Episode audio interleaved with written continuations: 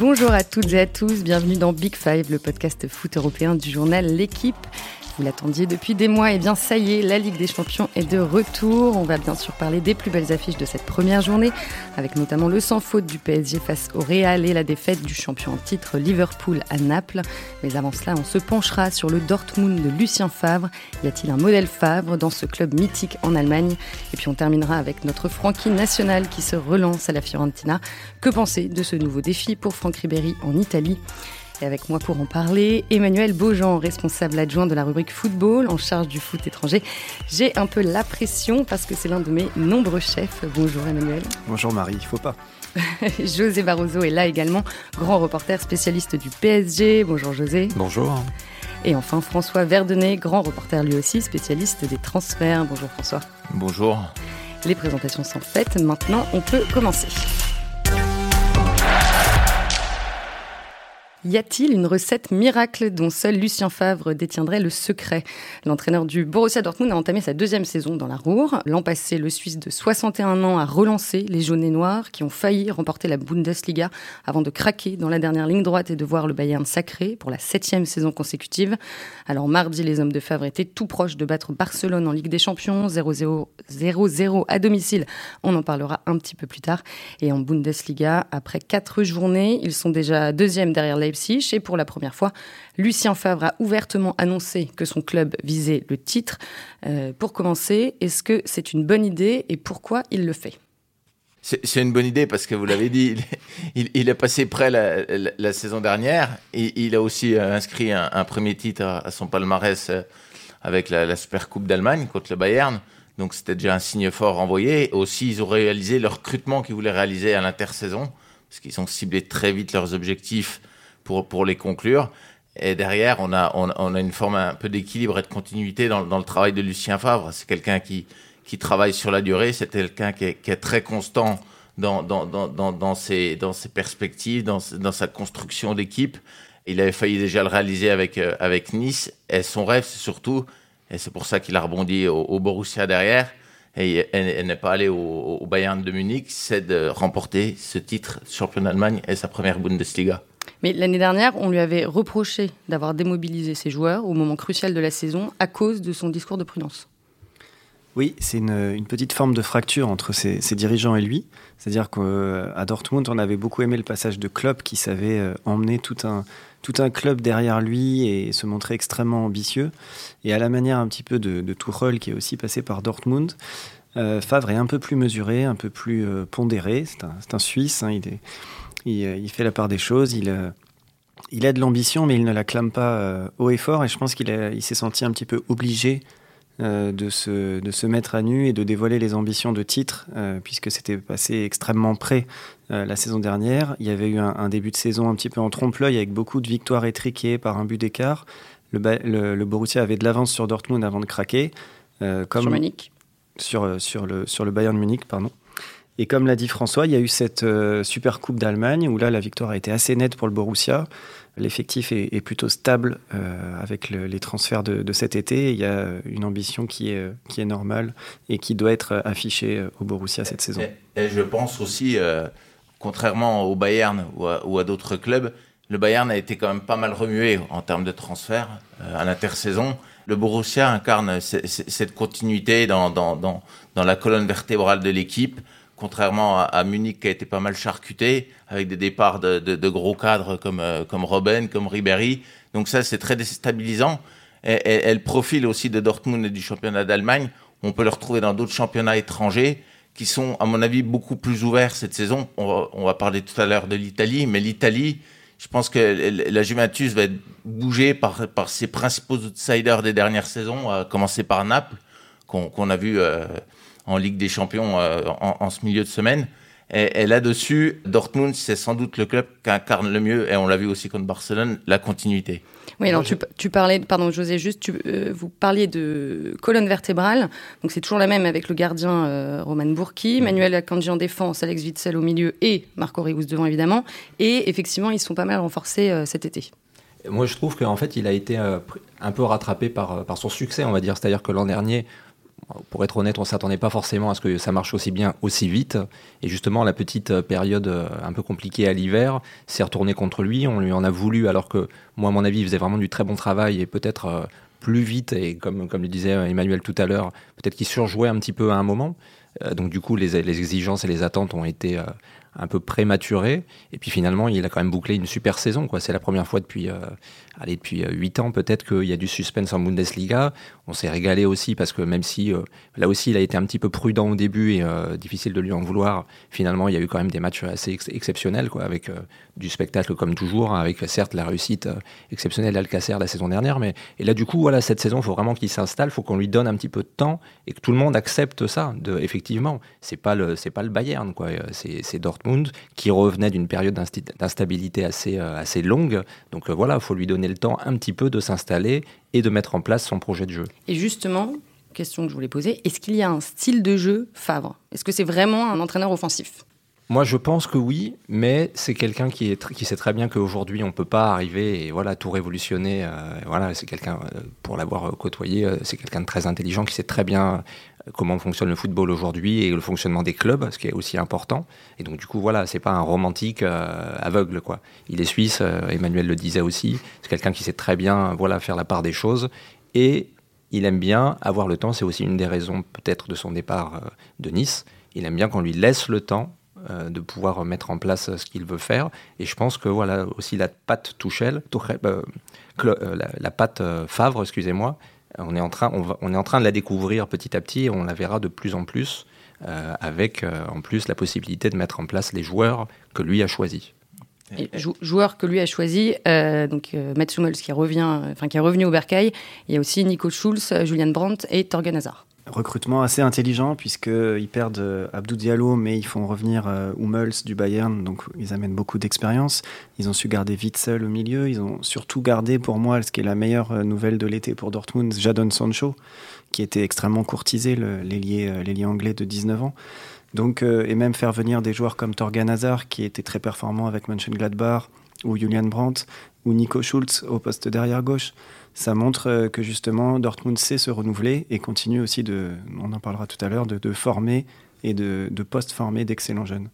Et, pour rebondir sur, euh, sur Lucien Favre, c'est aussi un peu un, entraîneur de, contre-pied dans le, dans, le, dans, le, dans le profil de la, Bundesliga parce que c'est un entraîneur contrairement à, Kovacs, même si Kovacs était passé, euh, Nico Kovac, à, à l'Eintracht Francfort, Favre, il a cette culture de la Bundesliga c'est quelqu'un qui a été au Hertha Berlin, c'est quelqu'un qui a été à Mönchengladbach, c'est quelqu'un qui voulait revenir dans ce championnat pour faire quelque chose dans ce championnat.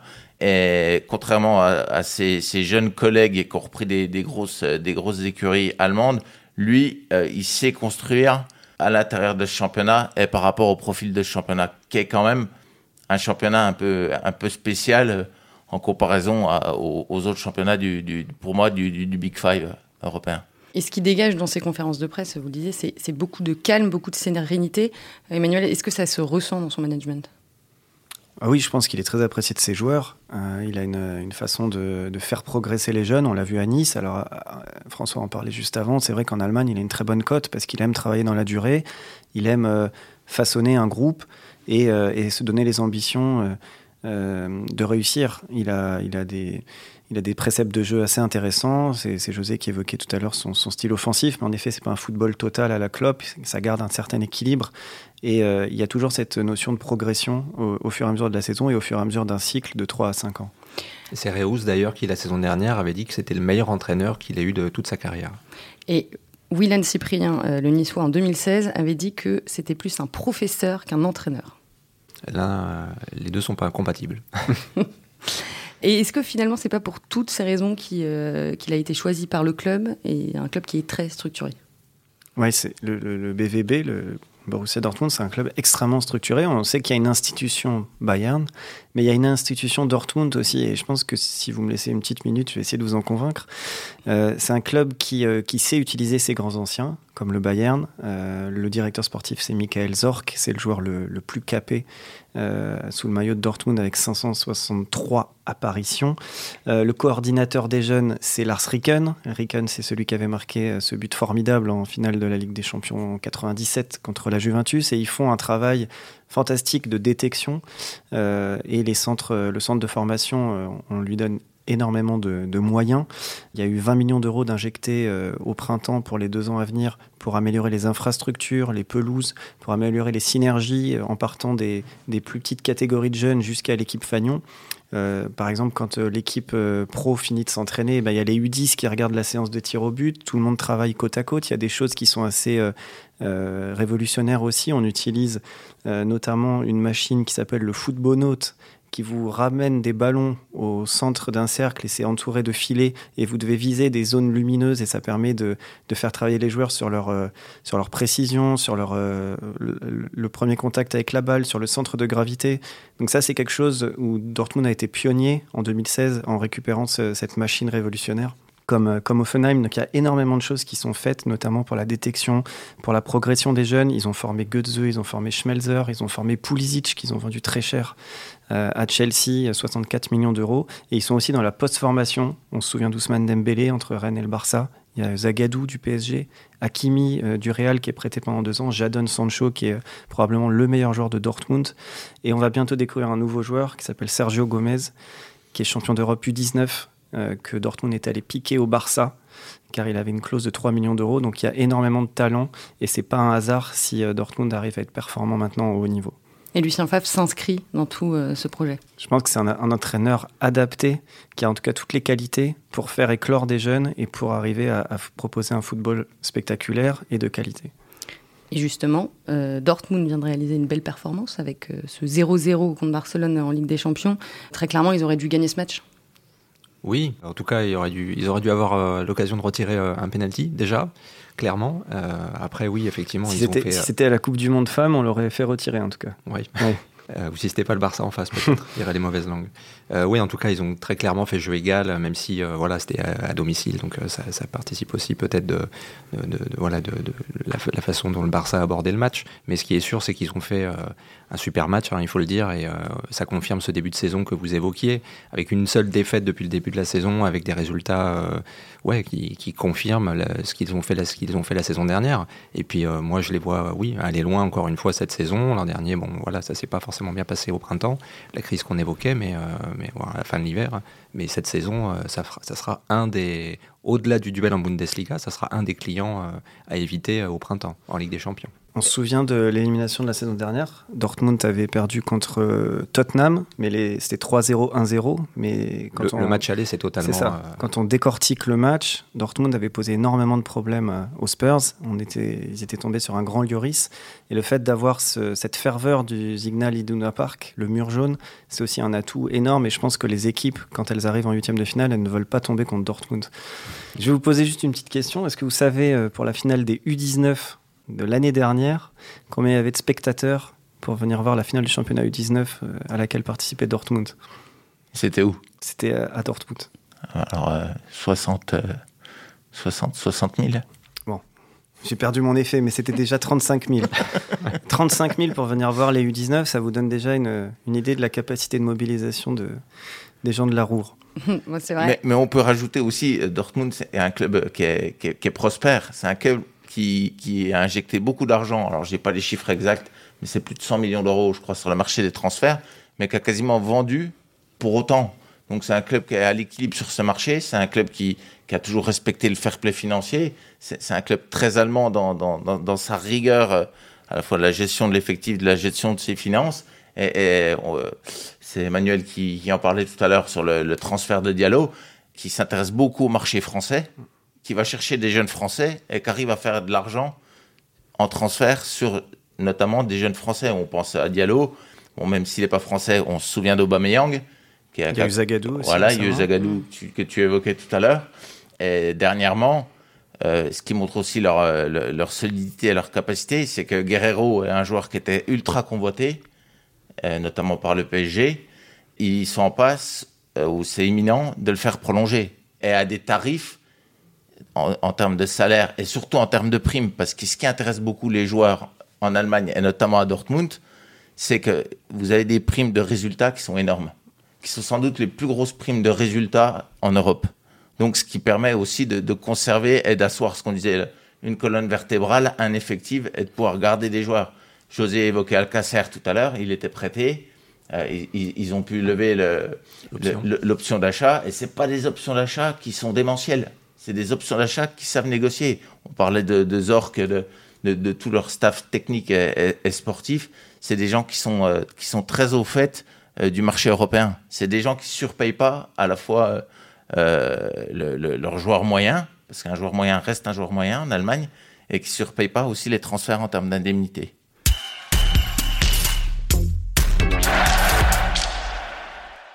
On va continuer à surveiller euh, Dortmund en Ligue des Champions. Euh, et maintenant, on va parler des plus belles affiches de la première journée de la phase de poule. Euh, et pour commencer, la victoire sans appel du PSG face au Real Madrid. 3-0 au Parc des Princes mercredi. Un doublé d'entre elles, Di Maria, et un but de Thomas Meunier. Messieurs, est-ce que c'est le match le plus abouti du PSG depuis longtemps? José est sûrement le mieux placé pour en parler, mais je pense qu'il y a eu déjà des matchs aboutis. Il y a eu le 4-0 face, au Barça aussi en phase de groupe. Ah, ces, dernières années, oui, sans aucun doute. Euh, après, le, effectivement, il y avait le 4-0 qui était un huitième de finale, qui était un match euh, dans un contexte particulier, coup près. Ils n'étaient pas forcément attendus, ce qui rappelle un petit peu le contexte actuel, c'est-à-dire que le début de saison est quand même compliqué, même si ça reste le PSG. Ça a été, tout le monde le sait, pollué par euh, le feuilleton Neymar. Partira, partira pas, et on sent que le, tout le projet de jeu, de, même si il a du mal à le dire, de Thomas Tuchel a été, ouais, a été considérablement gêné par, euh, par ça, parce que forcément, l'équipe n'est pas la même si lui est là, si Neymar est là ou si Neymar n'est pas là. Là, ce qui est hyper intéressant, c'est qu'ils arrivent à faire ce résultat-là, peut-être avec un peu moins d'attente, puisqu'il euh, n'y avait ni Neymar, ni Cavani, ni Mbappé. Euh, ils arrivent à faire ce résultat-là sans ce trio-là. Donc ça dénote un certain potentiel, une profondeur de banc, et à, mes yeux aussi, ça salue le mercato qui a été réalisé, puisque on a quand même vu cinq recrues sur le terrain. Euh, ce qui veut dire que voilà, ce pari-là peut vraiment faire mal, et d'autant plus qu'on l'attend un peu moins, en tout cas moins que la saison dernière, euh, vu euh, le, chantier autour de Neymar. Alors tu parlais des recrues, hier on a vu Idriss Gueye, incroyable pendant tout le match, il a fait un, match de dingue en termes d'intensité de pressing. Oui, mais Idriss Gueye, pour moi, c'est loin d'être une surprise. En plus, il, il a... Il a il a cette continuité dans, le jeu. C'est quelqu'un de, régulier, de métronome, qui qui va pas avoir des, pics de, performance. C'est quelqu'un sur qui on peut compter dans la durée, mais surtout c'est quelqu'un qui voulait venir au PSG. Je l'avais vu fin janvier, euh, début février euh, pour un entretien euh, en Angleterre, suite à la déception de ne pas avoir signé le, fait que le PSG ait pris Paredes, mais c'est quelqu'un qui a toujours voulu venir au PSG. Donc la motivation, elle est là. Et la grande différence, c'est José qui l'évoquait aussi par rapport aux cinq recrues qui, qui est aligné contre le Real, c'est qu'on a l'impression que ces joueurs-là, ils sont venus cette fois pour un projet sportif avec la volonté de gagner et pas uniquement à cause du chéquier. C'est le cas de Gay, c'est le cas de Sarabia, c'est le cas de ces, recrues qui donnent depuis le début de saison. C'est des recrues qui, quelque part, étaient destinées au banc, pour allonger le banc, et ce qui, va faire la force du PSG, mais, qui aujourd'hui ont fait appel à eux et qui donnent tout et qui ont une véritable volonté de pas seulement s'asseoir sur le banc, mais d'avoir et d'essayer de conquérir une place de titulaire. Alors, et José le disait, la MCN était absente, et comme souvent dans ces cas-là, euh, Di Maria s'est illustré. Est-ce qu'on ne l'oublie pas un peu quand on parle du potentiel offensif du PSG Tourelle, lui, ne l'oublie jamais. Il a, il a toujours euh, parlé de ses quatre stars offensives. Donc il faudrait euh, ajouter un D à la, à la MCN.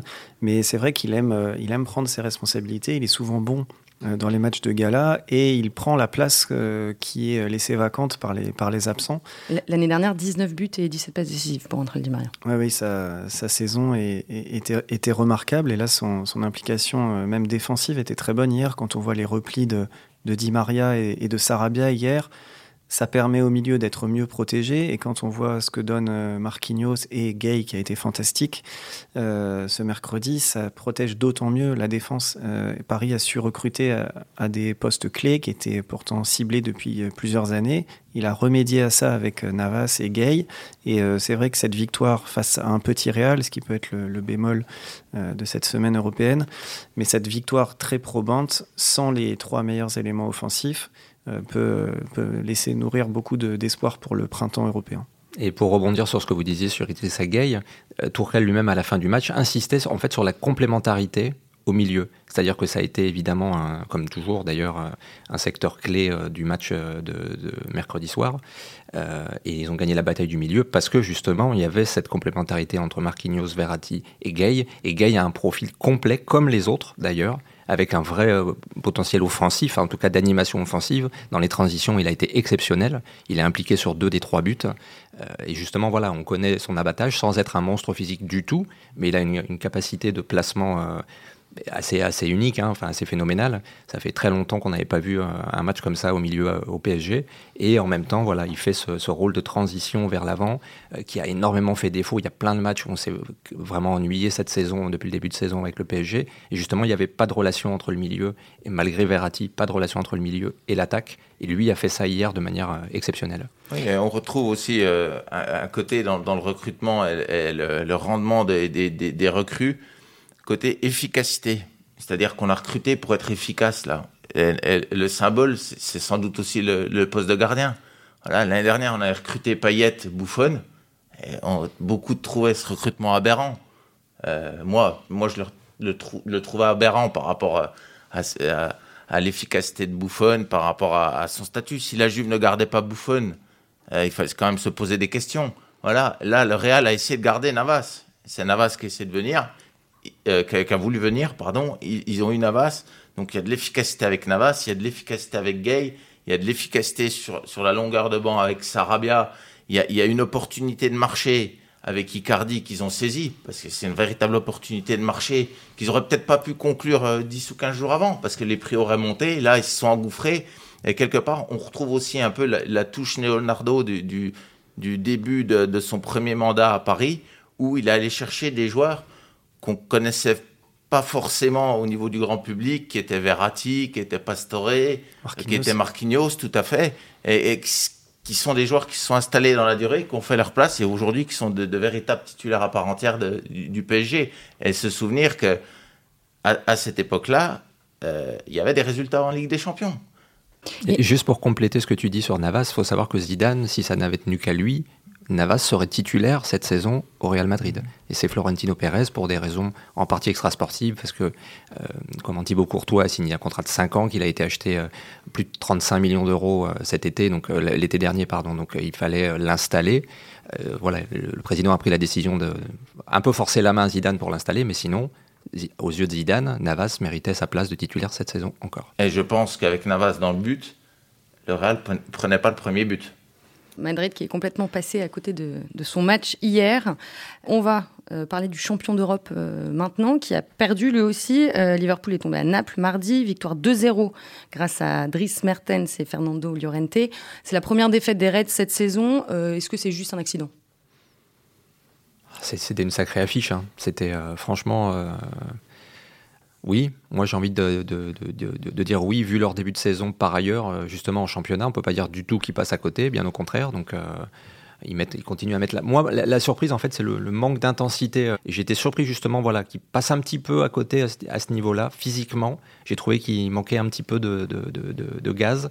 Euh, c'est ça qui m'a surpris. Mais en, leur match de première ligue, ils sont au taquet. Et j'étais même surpris moi qu'ils soient déjà aussi, aussi bien physiquement.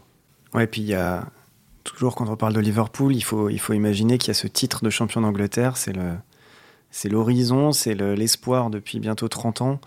Euh, maintenant que les joueurs de club sont allés chercher la, Ligue des Champions, je pense que ça sera l'objectif prioritaire de la saison et je suis pas tellement surpris de cette défaite à Naples. Il faut se souvenir que la saison dernière en, Ligue des Champions, Liverpool avait perdu ses trois matchs à l'extérieur en phase de groupe, à Naples, à Paris et à Belgrade. Euh, il avait aussi souffert à, Barcelone avant de faire euh, une très belle remontée euh, lors de la phase à élimination directe. Donc, euh, je pense qu'on aura, euh, on aura un très bon Liverpool, comme le dit José, c'est déjà intense et d'un très bon niveau en championnat. Le plus dur, ce sera de, résister à la, remontée de, Manchester City pour aller chercher enfin ce, titre de champion d'Angleterre. Mais en Ligue des Champions, ça devrait suffire pour passer cette phase de groupe et ils seront surtout dangereux au printemps. Et pour clore ce chapitre Ligue des Champions, justement, un dernier mot sur le nul de partout entre euh, l'Atlético Madrid et la Juventus Turin. Les Espagnols étaient menés 2-0 et ils ont réussi à revenir à deux partout. Alors on sait que beaucoup de joueurs emblématiques euh, sont, sont partis cet été, euh, Antoine Griezmann, Lucas Hernandez, Diego, Godin, mais l'état d'esprit est toujours là. L'état d'esprit est là. Il fallait simplement voir la, joie de, Diego Simeone au moment de l'égalisation. On a l'impression qu'il a gagné la Ligue des Champions. Euh, mais de toute façon, ça restera toujours cette marque de fabrique. Tant que Diego Simeone sera à l'Atlético, il y aura cette volonté, cette rage. Euh, c'est la veine, c'est ce qu'on veut, c'est l'ADN de, de, de, l'Atlético sous, sous, Diego Simeone. Mais surtout, c'est moi, j'ai vu, j'avais vu la Juve le, le week-end précédent euh, à Florence contre la Fiorentina, et on va avoir une Juve contre nature cette saison avec l'arrivée de Sarri. C'est-à-dire que c'est une Juve qui veut jouer, qui a peut-être pas tous les joueurs pour jouer à l'image de son milieu de terrain, parce que c'est pas un milieu de terrain joueur. Euh, Pjanic, euh, Matuidi, Kedira, il n'y a pas de vrai créateur, alors que Sarri veut du jeu. Et, donc, elle, va jouer, elle va marquer, elle va mener 2-0 à l'Atlético Madrid, mais derrière, elle va pas savoir faire ce qu'elle faisait avant, c'est-à-dire conserver un résultat, euh, avoir, avoir aussi un, équilibre défensif, avoir un véritable bloc équipe. Et, là, derrière, on va avoir, euh, je pense qu'on va avoir beaucoup de surprises avec la Juve. Et, je, reviens sur le match de, de, Naples-Liverpool. Et, Naples, j'en vois plus qu'un outsider en, en, Serie A. Et comme le disait Emmanuel, Naples, sa priorité, euh, comme Liverpool, ça va être la, la Serie A et Liverpool le championnat. la victoire de Naples contre Liverpool, faut pas en faire l'un ou l'autre un favori de la Ligue des Champions parce que c'est deux équipes qui vont, qui vont être un peu en trompe-l'œil pardon cette saison en, Ligue des Champions à mon avis.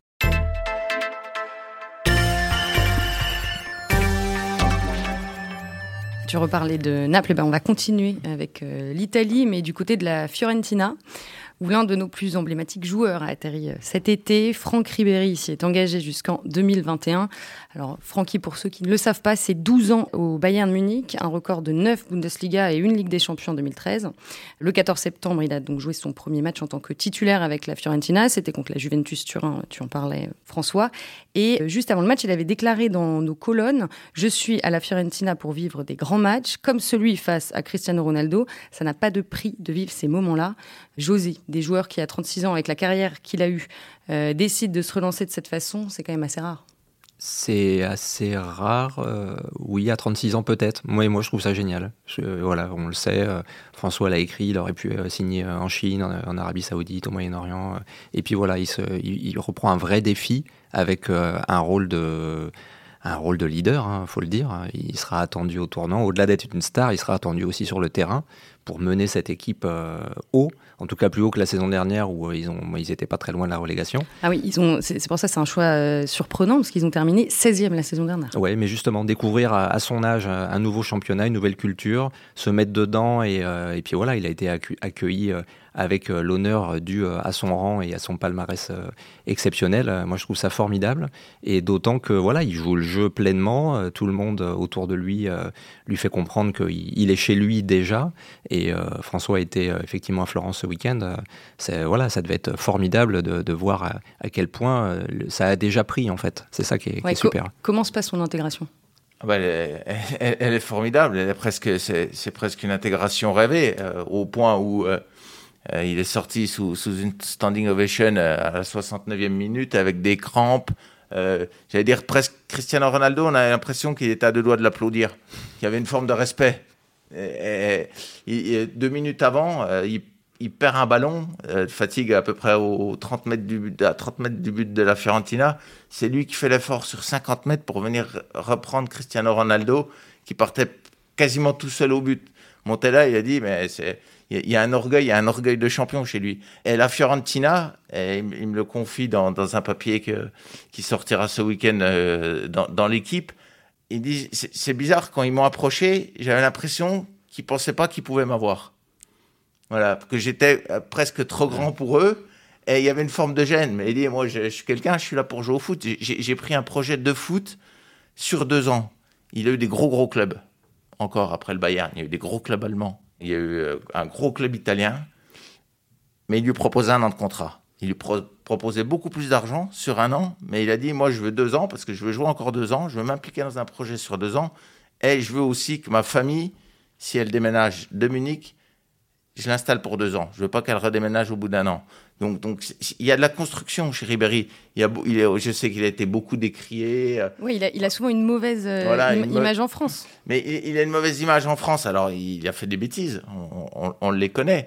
Mais Ribéry, c'est quelqu'un qui, qui, est entier. Voilà. Alors, il faut pas le prendre à l'envers. Euh, certains ont essayé de lui faire à l'envers. Euh, Là-dessus, il se braque. En revanche, la Fiorentina, ils l'ont pris à l'endroit. Avec un discours qui lui a plu.